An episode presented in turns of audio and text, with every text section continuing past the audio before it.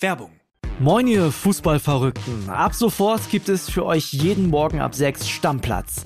Euren Fußballstart in den Tag. Mit allem, was ihr wissen wollt und müsst. In kompakten 15 Minuten sorgen wir dafür, dass ihr mitreden könnt. Für die Kantine, die WhatsApp-Gruppe oder den Stammtisch. Wer uns gehört hat, der gibt da überall den Ton an. Wir ordnen ein, wir werden. Wir überraschen und wir sind manchmal auch frech. 80% von euch und ich krauen sich auch mal an den Eiern. Folgt Stammplatz Stammplatz auf der Podcast-Plattform eurer Wahl, um keine Folge mehr zu verpassen. Wir freuen uns auf euch. Werbung Ende. Das Bild News Update. Es ist Mittwoch, der 9. November und das sind die Bild Topmeldungen. Todesdrama in Schloss Bellevue. Grünen-Politiker Werner Schulz bricht zusammen und stirbt. Mehr als gedacht. Ampel erhöht Kindergeld ab Januar. Bewaffneter Widerstand im Kremlreich. Anti-Putin-Zelle verübt Anschlag in Russland. Trauer im Schloss Bellevue. Der frühere DDR-Bürgerrechtler und spätere Grünen-Politiker Werner Schulz ist tot. Er starb am Mittwoch im Schloss des Bundespräsidenten, wo er an einer Gedenkveranstaltung zum 9. November als Mitdiskutant teilnehmen sollte. Das gab Bundespräsident Frank-Walter Steinmeier während der Tagung bekannt. Schulz wurde 72 Jahre alt. Gegen 12 Uhr war Schulz auf der Toilette zusammengebrochen.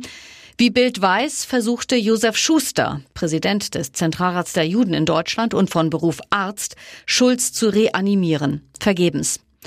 Es war aufgefallen, dass Schuster unmittelbar vor seiner vorgesehenen Rede den großen Saal im Schloss Bellevue verließ, wegen eines Notfalls, wie die Moderatorin der Tagung sagte.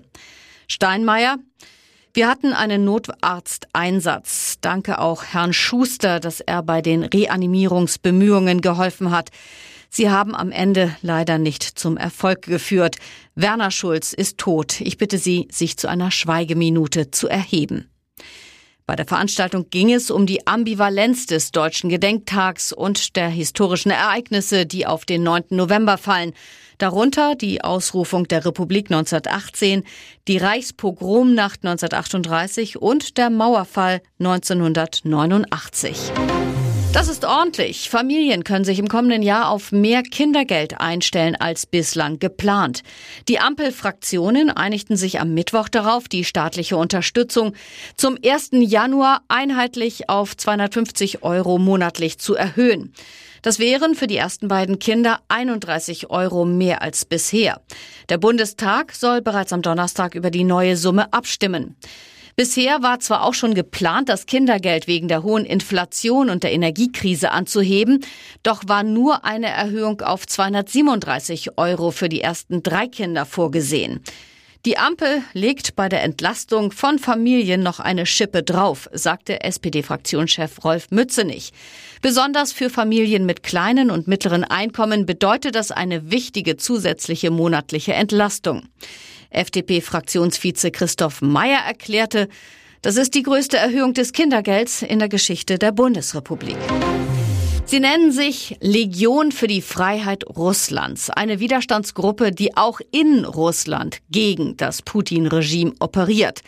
Seit Monaten wird gerätselt, was die Russen-Widerständler gegen die Kreml-Diktatur ausrichten könnten.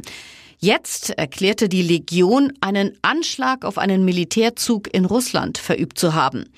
Auf Twitter erklärte die Gruppierung auf Russisch, Heute Nacht zerstörten unsere Aktivisten in Jekaterinburg einen Zug mit Treibstoff, der zur Versorgung von Putins Truppen bestimmt war. Unsere Aktivisten greifen erfolgreich die Diktatur in Russland an. Ihre Aufforderung an alle Russen, schließe dich den Reihen des Widerstands an. Auf Englisch hieß es weiter, diese Aktion wurde im Hinterland der Diktatur durchgeführt, um Krieger der Legion zu unterstützen, die jetzt auf dem Schlachtfeld mit Putins Verbrechern kämpfen. Dazu veröffentlichte die Legion ein Video, auf dem ein großer Brand zu sehen ist. In der Dunkelheit aufgenommen sieht man in der Ferne Flammen lodern. Sie sollen den Treibstoffzug zeigen, der von den Widerständlern zerstört worden ist. Die Echtheit des Videos kann nicht unabhängig überprüft werden. Und jetzt weitere wichtige Meldungen des Tages vom Bild Newsdesk. Trotz Rekordgewinn. Post will Briefe noch langsamer austragen. Die Deutsche Post steuert auf ein Rekordjahr zu. Zwischen Juli und September stieg der Gewinn um 13 Prozent auf 1,2 Milliarden Euro. Zugleich will sich der Konzern bei der Briefzustellung aber mehr Zeit lassen. Postchef Frank Appel fordert eine Änderung des Postgesetzes, wonach 80 Prozent der Briefe am nächsten Tag zugestellt werden müssen. Das heißt, künftig sollen weniger Briefe schnell ausgetragen werden. Konzernchef Appel fragte die Gesetzgeber, muss tatsächlich jeder Brief oder mehr als 80 Prozent am nächsten Tag zugestellt werden? Der Manager machte dabei klar, dass er so eine Vorgabe angesichts des sinkenden Bedarfs an Briefen im Digitalzeitalter für nicht mehr angemessen hält. Die Politik muss verstehen, wir brauchen irgendwo eine Kostenentlastung.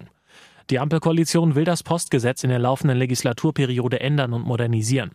Mit Blick auf diese für den Konzern immens wichtige Reform sagte Apple, wir brauchen eine andere Regulierung, wir können nicht so tun, als wäre die Welt wie vor 20 Jahren. Heute befördere man viel mehr Pakete und viel weniger Briefe als damals. Deutscher Moderiese. Bei ihr geht ab jetzt vier Tage Woche. Der deutsche Bekleidungshersteller Gary Weber lässt zukünftig die Mitarbeiter entscheiden, ob sie vier oder fünf Tage die Woche arbeiten wollen. Mut und Vertrauen tut immer gut, das ist meine Überzeugung, sagte die Chefin von Gary Weber, Angelika Schindler-Obenhaus, zu Bild. Das Modell lohnt sich für Unternehmen und die Beschäftigten, die hätten unterschiedliche Bedürfnisse, sagt sie. Bedürfnisse, die sich verändern können, je nach Lebenssituation. Wir geben unseren Beschäftigten Autonomie und Eigenverantwortung, das empfinden sie als Wertschätzung und das führt zu einer hohen Motivation und auch zu einer hohen Loyalität, so Schindler Obenhaus. Arbeite wie viel du willst folgt auf das Prinzip Arbeite wann du willst, das schon seit zehn Jahren gilt und den Mitarbeitern überlässt, wann sie morgens anfangen. Seit der Corona-Pandemie heißt es außerdem Arbeite wo du willst. Brauchen wir mehr solcher Arbeitsmodelle in Deutschland?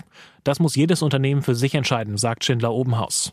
Gerade im Hinblick auf den sich verstärkenden Fachkräftemangel sei ihre Empfehlung aber, ruhig mutig zu sein und Neues auszuprobieren.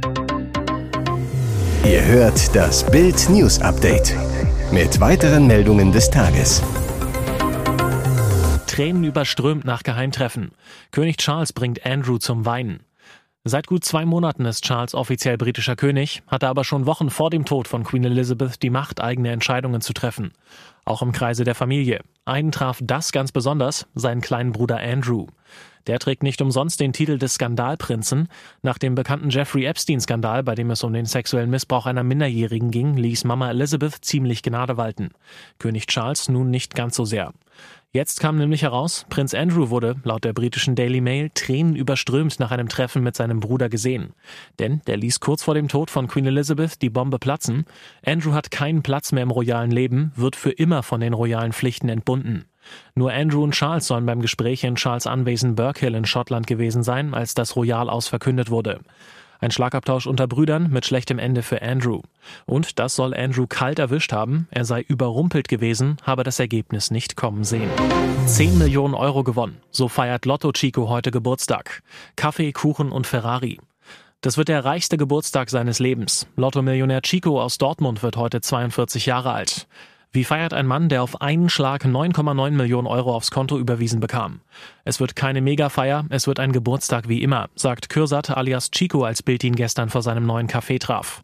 Mit seinen Eltern und seinen Brüdern trifft er sich zu Kaffee und Kuchen. Große Geschenke gibt es dabei nicht. Chico freut sich, seine Familie um sich zu haben, die er mit seiner kriminellen Vergangenheit oft enttäuscht hatte. Nach Drogenabstürzen beging der Dortmunder Raubüberfälle, wurde zweimal zu Knast verurteilt. Eine Therapie half ihm und dann knackte er den Jackpot, gewann fast 10 Millionen Euro. Heute Abend geht es für Chico mit Freunden ins Steakhouse und zwischendurch gönnt er sich doch noch ein bisschen Luxus. Ich kann endlich meinen neuen Ferrari abholen und mit Glück gehört mir bald ein tolles Penthouse in der Türkei, von dem aus ich über Istanbul blicke. Das war immer ein Traum. Einen anderen Traum hat er sich schon erfüllt, sein Lieblingscafé übernommen. Hier ist das Bild News Update. Und das ist heute auch noch hörenswert. Eine Radfahrerin kontrolliert Deutschlands wichtigsten Autobauer. Julia Willi Hamburg, 36 Jahre alt, Obergrüne in Niedersachsen, zieht als frisch vereidigte Vizeministerpräsidentin der neuen rot-grünen Landesregierung in den VW-Aufsichtsrat. Brisant, Hamburg hat kein Auto, fährt auch keins. Sie ist bekennende Radfahrerin und Autobahnfeindin. Nun wird sie für das Land Niedersachsen die erste Autogegnerin im Kontrollgremium und die erste Grüne überhaupt. Qualifikation eher mau. Sie verstehe von Queerpolitik mehr als von Querlenkern, heißt es. Als Fraktionschefin in Hannover war sie zuständig für queere Themen, Gedenkstätten, Antifaschismus und Schule. Abschluss hat sie keinen. Ihr Philologie- und Philosophiestudium in Göttingen hat sie 2004 abgebrochen, stattdessen Politik. Ihr VW-Mandat sieht sie als Schlüsselposition für die Grünen. Problem, sie muss von Rechts wegen die Interessen des Eigentümers vertreten. Aktienkurs geht da vor Parteilinie. Klare Kante der Bayern-Fans gegen die Skandalaussagen von WM-Botschafter Khalid Salman. Beim Ligaspiel des Rekordmeisters gegen Werder am Dienstagabend halten die Bayern-Fans zwei Banner hoch. Darauf steht auf Englisch Geistiger Schaden, fick dich, Khalid und Co. Hintergrund sind die skandalösen Aussagen von WM-Botschafter Salman. In der ZDF-Doku Geheimsache Katar sorgte er mit unfassbaren Aussagen für Bestürzung. In einem Interview mit Jochen Breyer bezeichnet Salman Homosexualität unter anderem als geistigen Schaden und Haram, also als Sünde. Auch Bayernstar Leon Goretzka mit deutlichen Worten. Das ist beklemmend, ein Menschenbild aus dem letzten Jahrtausend, das ist absolut inakzeptabel. Salman trifft in der Doku eine unsägliche Aussage nach der nächsten. Er habe vor allem Probleme damit, wenn Kinder Schwule sehen, sagt Salman, denn diese würden dann etwas lernen, was nicht gut sei. Weitere spannende Nachrichten, Interviews, Live-Schalten und Hintergründe hört ihr mit Bild TV Audio. Unser Fernsehsignal gibt's als Stream zum Hören über TuneIn oder die TuneIn-App auf mehr als 200 Plattformen, Smart Speakern und vernetzten Geräten.